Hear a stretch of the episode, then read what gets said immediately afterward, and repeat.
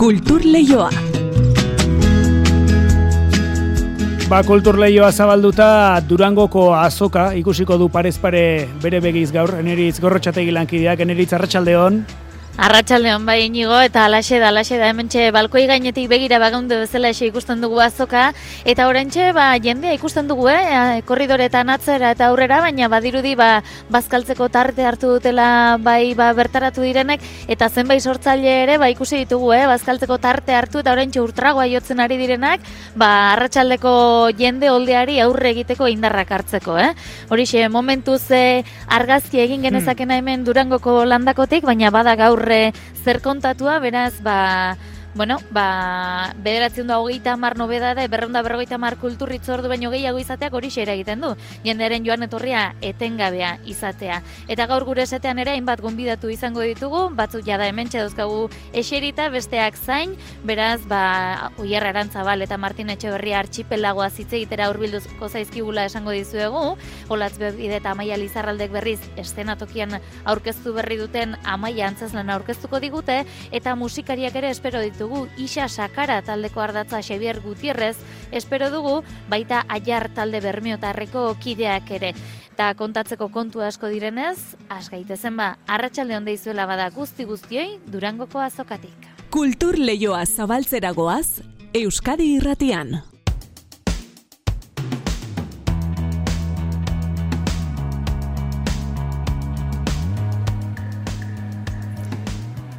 Esan dizuegu atarikoan ere astelenean estrenatuko dela Archipelagoa podcastaren bigarren denboraldia fikziozko audio serio apol apokaliptikoa dela esan genezake laburrean esan da irudienean egin dute gaur aurkezpena goizeko amaiketan eta gurekin Durangoko azokako set honetan ditugu Oier Arantzabal, Archipelagoa proiektuaren zuzendaria eta Martin Etxeberria gidularia arratsaldean dizuela bioi. Arratxaldeon. Arratxaldeon. Zer moduz joan da goizeko aurkezpena?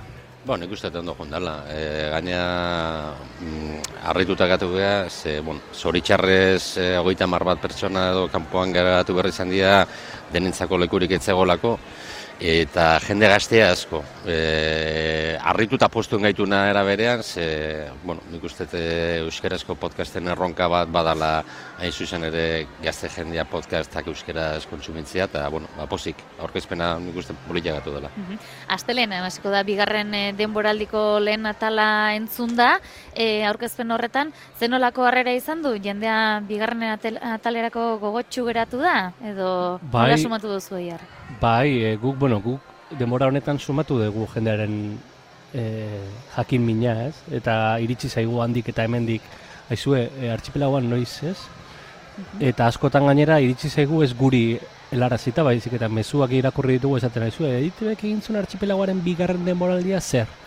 Eta, bueno, guri horrek posa sortu digu, ez? Gero, bueno, ba, denborak respetatu behar dira, eta atzutan nahi duzu kontatu, kontatu ezin dezuna, eta, bueno, alde hortatik ondo, ba, feedback hori euki degulako, gaur bezala, Martinek ondo esan duen bezala, feedback hori jendea, eta jende e, gaztea, eta jendea interesatuta, ez? Eta, bueno, horrek azkenean edozein sortzaile betetzen du. Mhm.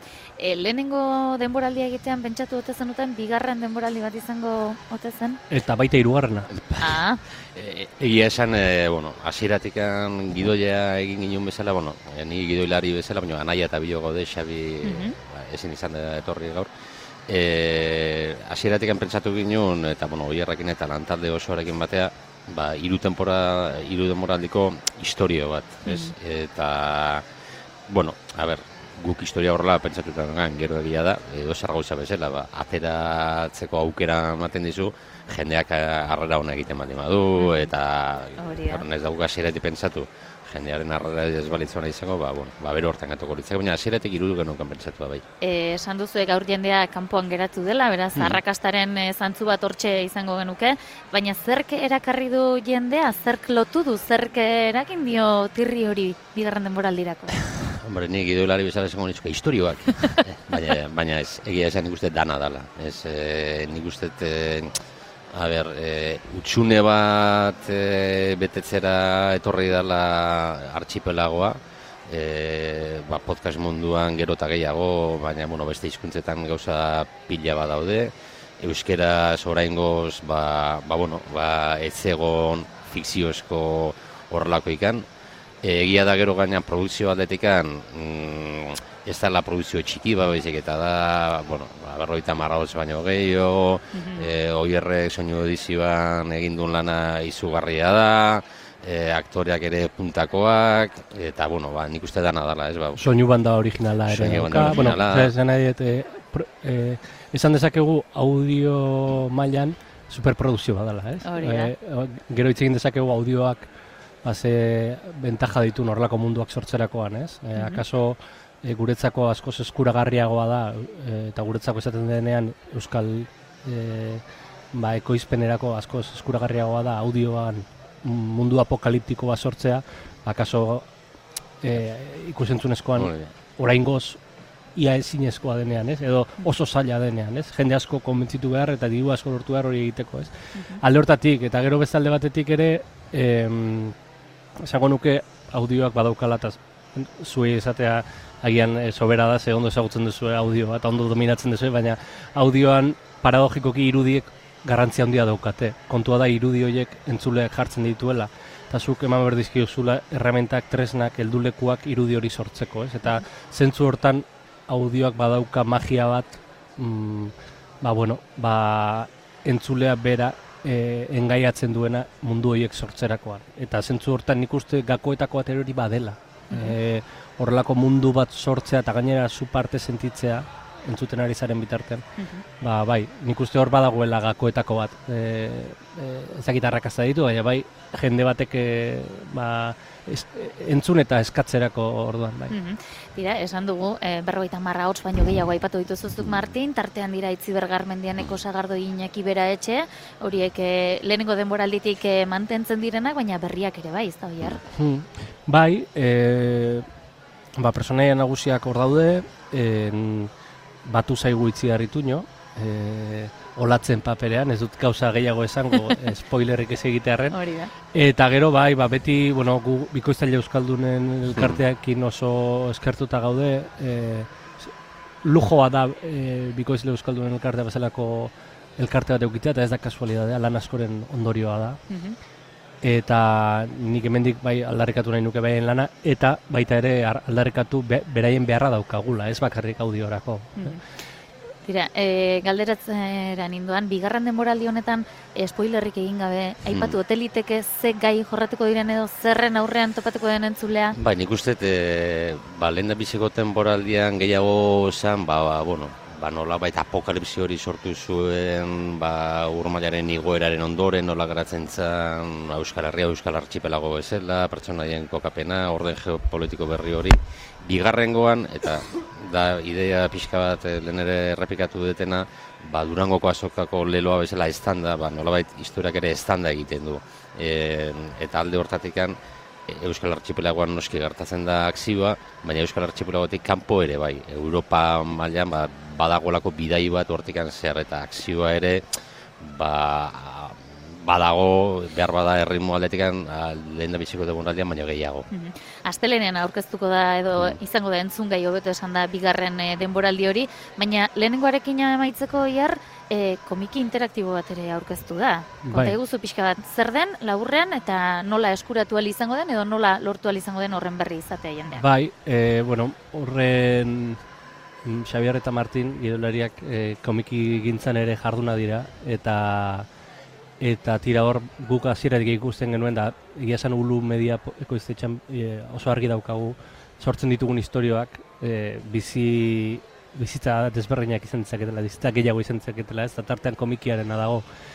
E, webkomik bezala aurkeztuko da, aurkeztu dugu archipelagoaren lehenengo demoraldia, Mhm. E, Sanbi marraztu du, marrazkiak Sanbik egin ditu eta e, gidoia e, bueno, ba, Martin eta Xabier Etxeberriak eta kaso Martinek azalduko digu. Bai, gero dago EITB APPA, hori EITB labeke garatu duna, e, hori deskargatu behar dago lehendikan, gurea ez da Komikia, izango biziko, dela, Bai. bai, lehen biziko webkomika, irabazi arte izan zen lehen bizikoa, eta horren bitartez, APP horren bitartez, ba, e, bueno, scroll moduan edo webkomik moduan hori ba, nahi dunak e, ba, eskuragarri eta ikusgarri eta, eta irakurgarri izango du. Hori guztia beraz astelenetik aurrera, astelen arte itxaron egin beharko da. Arpidetu, hori, Arpidetu hori esan behar da. Bilatzeko EITB podcasten odena delako audio plataforman, eta arpidetu hori da, Hori gure da. mezu hori da. Hori da. Ba, besterik ezean orduan, ba, sorterik onena opa dizuegu, ia bigarren denboraldi horrek eh, ze arrakasta ekartzen duen, eta ba, datorren urtean ia, hirugarren denboraldiaren atarian Hori da. hemen topo egiten dugun, eta eta bide luzea duen archipelagoak. Eskerrik asko zuen. Eskerrik asko.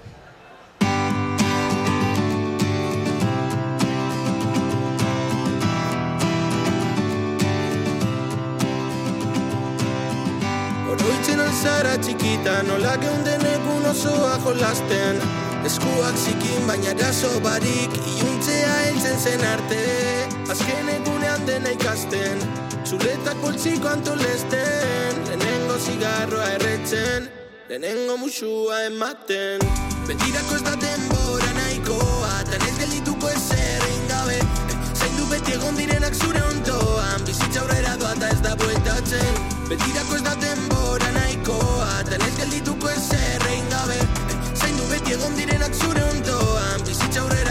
da bueltatzen Amak esan zidan moduan Ez galdu berreskuratu ezin duzuna.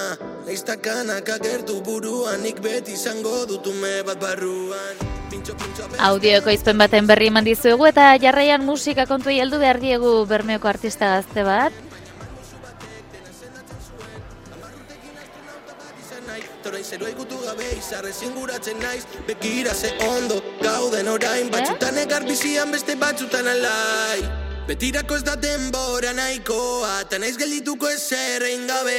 Zaindu beti egon direnak zure ondoan Bizitza aurrera doa eta ez da bueltatzen. Betirako ez da denbora nahikoa Ta naiz geldituko ezer egin gabe. Zaindu beti egon direnak zure ondoan Bizitza aurrera doa eta ez da bueltatzen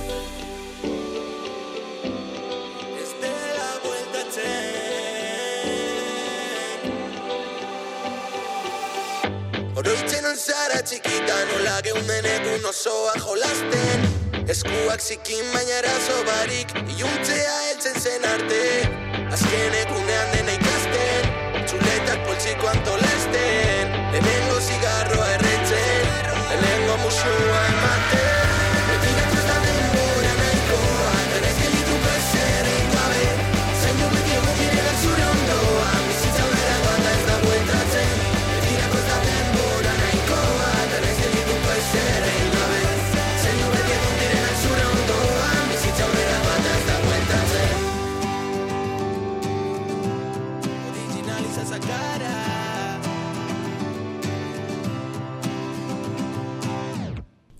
Leioa Euskadi Irratian.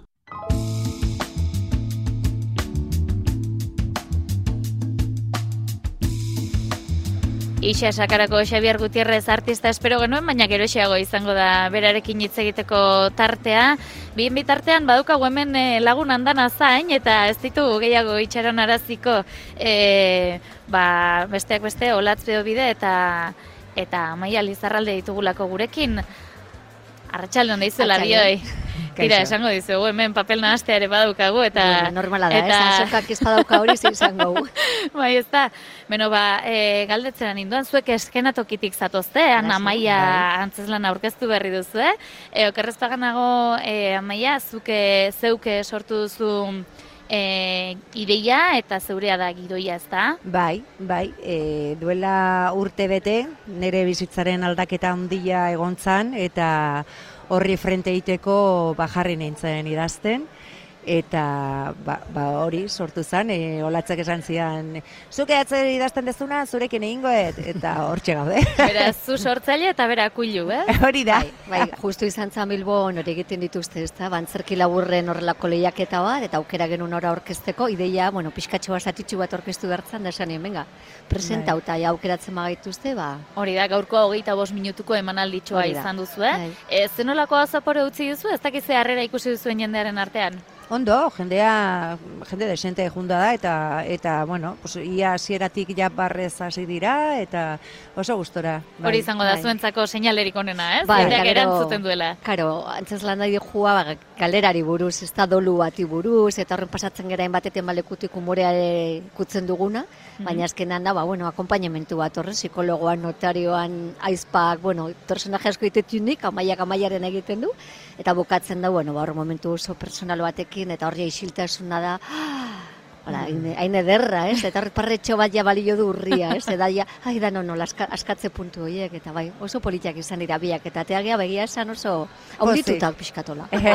bai. Horrek orain, e, eskenatokia badakigu ba, pixkat antzesle munduan edo antzerki munduan zale direnak erakarriko dituela, baina ez dakit horrek orain islarik izango duen ez zuen antzeslanaren jarraipenean edo dagoeneko agendaia hasi den aurrezte dantzan. Bueno, mikroak ez dakate hainbeste ainoko agenda aukerarik, baina bueno, tonto tontoa egea, pabellonen sari nagusi irabazi genuen, gero donostian ibili ginen gaizkikoekin ere, beraiek ere euskarazko sari irabazi zutelan pabellon zisekua, eta hor gabiltza, bueno, eh? hori Gero hor gabiltza, orain bi- hemen, Bai, ea bigarren partea idazten dugun, ere edo bai, idazten duten, dago, eta asko dugu. daude Bueno, hor. bigarren zatia sortzeko ideia izateak esan nahi du lehenengo abintzat arrakastatxo joan dela. Eta Oso, Bai, oso. gustora bai, ikusten zaituztegu irrifarretxu. Bai, bai, eske oso ondo, oso, oso ondo funtzionatu du hasieratik. Lan handi jain dugu hor ere, bai egia da kikidia derra da aktoreak zuzendari lanetan haitxu zaigula, eta, bueno, ensaiatu deu, Ba, bai, bai, bai. minutu izango da emaitza, Ba, baina mikroteatro esaten ez dana. Osea, normalean egiten da tita-tita eta kikezan, como, osea, egunero zerbait berri ezberdin, Bai, edo bai, gaizki lana, edo bai. ondo, eta bua. Gaztelera zen genuen, euskaratzen ere lan handi hartu dugu, ba, guri eiteko, politxe eiteko, eta hizkuntza aldetik ere, bueno, ez dakit, lan bai, asko, bai, baina emaitza oso gurea da. laguntzen gaitu bai. Bai, bai. Eta e, orain e, Durangoko azokara etorri zarete hori gaur aurkeztera, Mm. eskenatukiko gaurko zuen e, izan da lehenengo emanaldia. Probesten duzu Durangoko azoka beste sortzaileekin, beste antzer, antzesleekin eta harremanak eta sendotzeko edo Bai, edo gehiago izaten da urteroko itzordua e, Bai. atzera aurrera landakon e, bisitatxo batekin eta urteen arabera, ez Bai. da, nomofobikakin ibili ginean, ba, horri igual bai onginalako pare bat egun, egun bakarreako etorri gaur, gero nik horrek ajumerretzu Bai, baira, labur metroi bai. badaukat, errodatu behar dugu Bai. azte buru hontan. Olatz badijua, baina geratuko naiz. Eta bai, sentitzen dut, aurten baina bai, azkenean hori jendea ikusteko aukera da, gauzak erosteko aukera kristona, berriak, gauzak berriak ikusteko, eta bai, bai, ni geratuko naiz. Bai, eta bihotza beti pixka bat azoka. Bai, ni durangora etorri eta ja guatzen dut hori txikitako esperientzia hurak, gurasoekin, hemen diskak saltzen, eta ja, iritsi nez durangora urten ere. Bai, ezta? Bai. Eta askok zioten gaur bai jendartean, bai ekoizlen artean, bai musikarien artean, sortzaileen artean entzuten genuen e, behintzat bizipoza berreskuratu duela, ezta? E, Seguru. orain arteko pandemiaren e, baoztasun hori kenduta. Zuek hori antzematen duzu, e, holtzatik ari zaretenean ere, e, jendearen e, erantzuna bari dela mm, ohikotasun batera itzultzen? Nik uste Pandemia baietz, bueno, gaindituta. gizartean dependen abeidatzen duzun egoera ez da oso ora, teleberriak ikusi besteik ez du, Bai. baina bizitza egunerokotasun horretan nik uste dut, bai, lasaiago gaudela, eta, bueno, ba, esan bezala, bueno, COVID hor daukagu ja, gripa bezala ja jarri ditugu pareko, Bai, baina gure jendea- beharra jendearekin egoteko eta Bai, gauzakiteko, hori da, jendea dauka, Gehiago osea, sentitu dugu bai, hori. kalean egoteko gogoa, eta bai, elkarrekin egoteko beharra, Bai, ez? eta hori ere holtzean, osea, ba, ba, nabaritzen da, Bai. jendea oso gustora hartzen ditu gauzak. Gutezea kontzertuta eta teatrota eta guztan betiak ikusti ditut, eta Bai. gontzan momentu bat oso larria, eta orain badirudi, bueno, bueno, bueno, ez? E, jendeak e, eh, akaso orain entzun du amaia antzeslanaren berri, e, ze esango zeniokete, zergatik joateako menizai amaia ikustera? E, algarak izango direla, esan diguzue.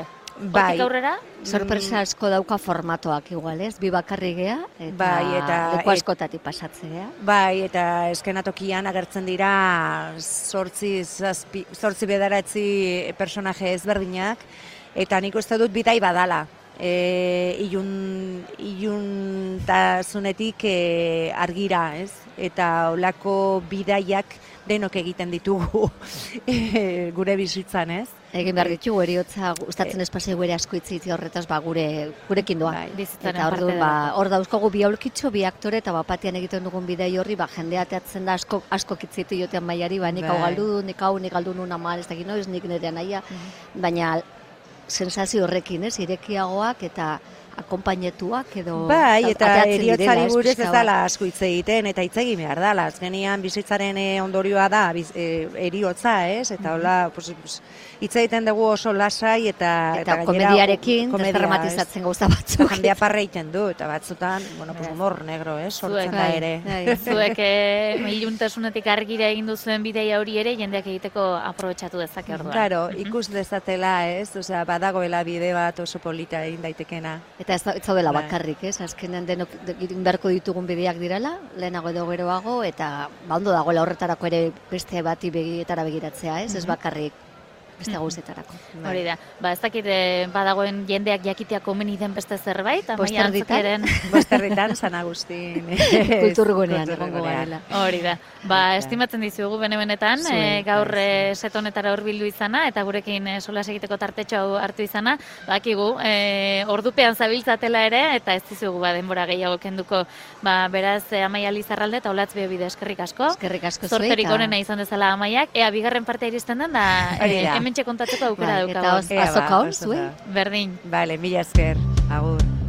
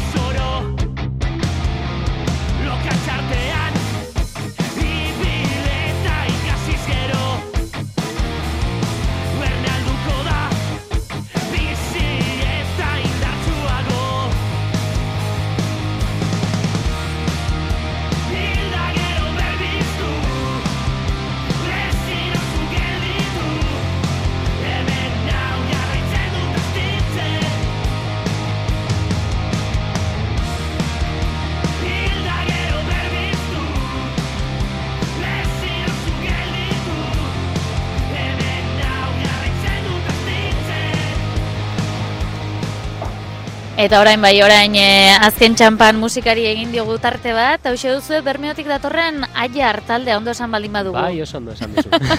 Bueno, hemen ditugu Gorka Padronas, arratsaldean dizula, Arratsaldeon. eta Mikel Omago. Bai, Hola esango dut, ezta? Bai, holan, ondo. Omago ge askoa, ezta? Bai. Hori da. Tira, 2018an sortu zenuten eh, aiar rock taldea, ezta? Mhm, Hori da.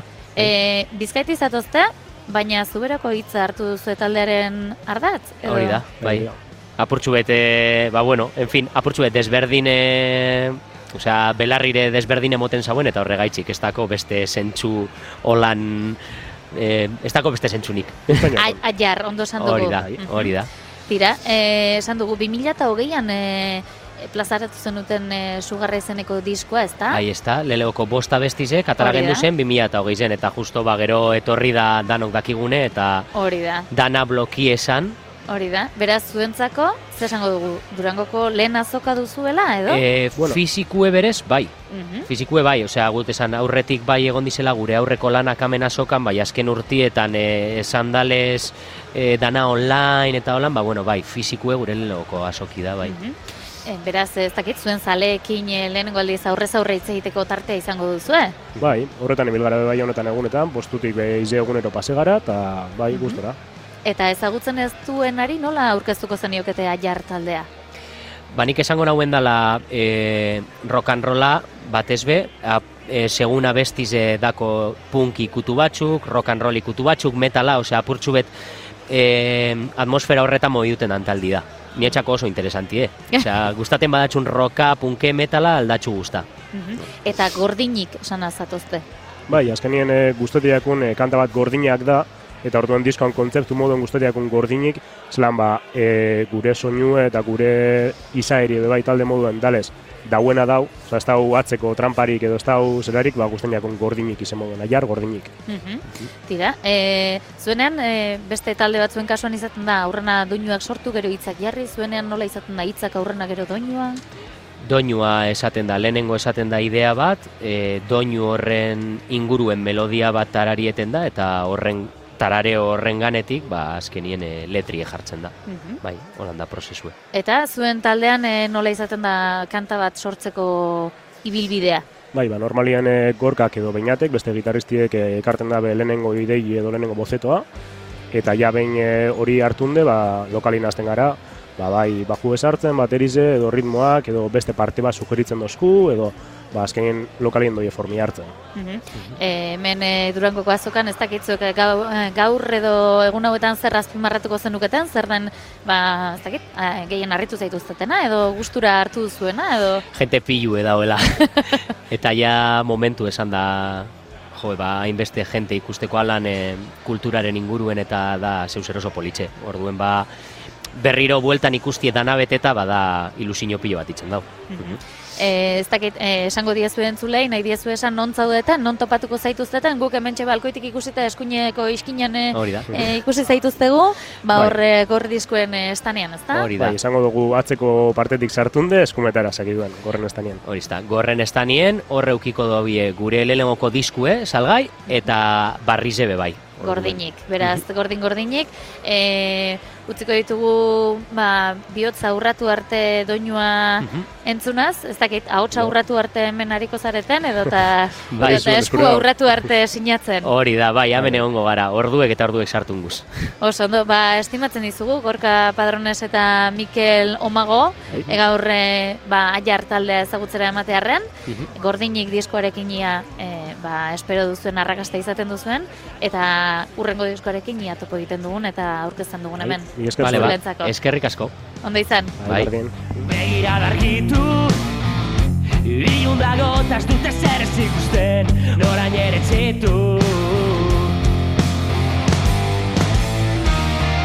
Denbora kontraka Sentitzen dudala Raio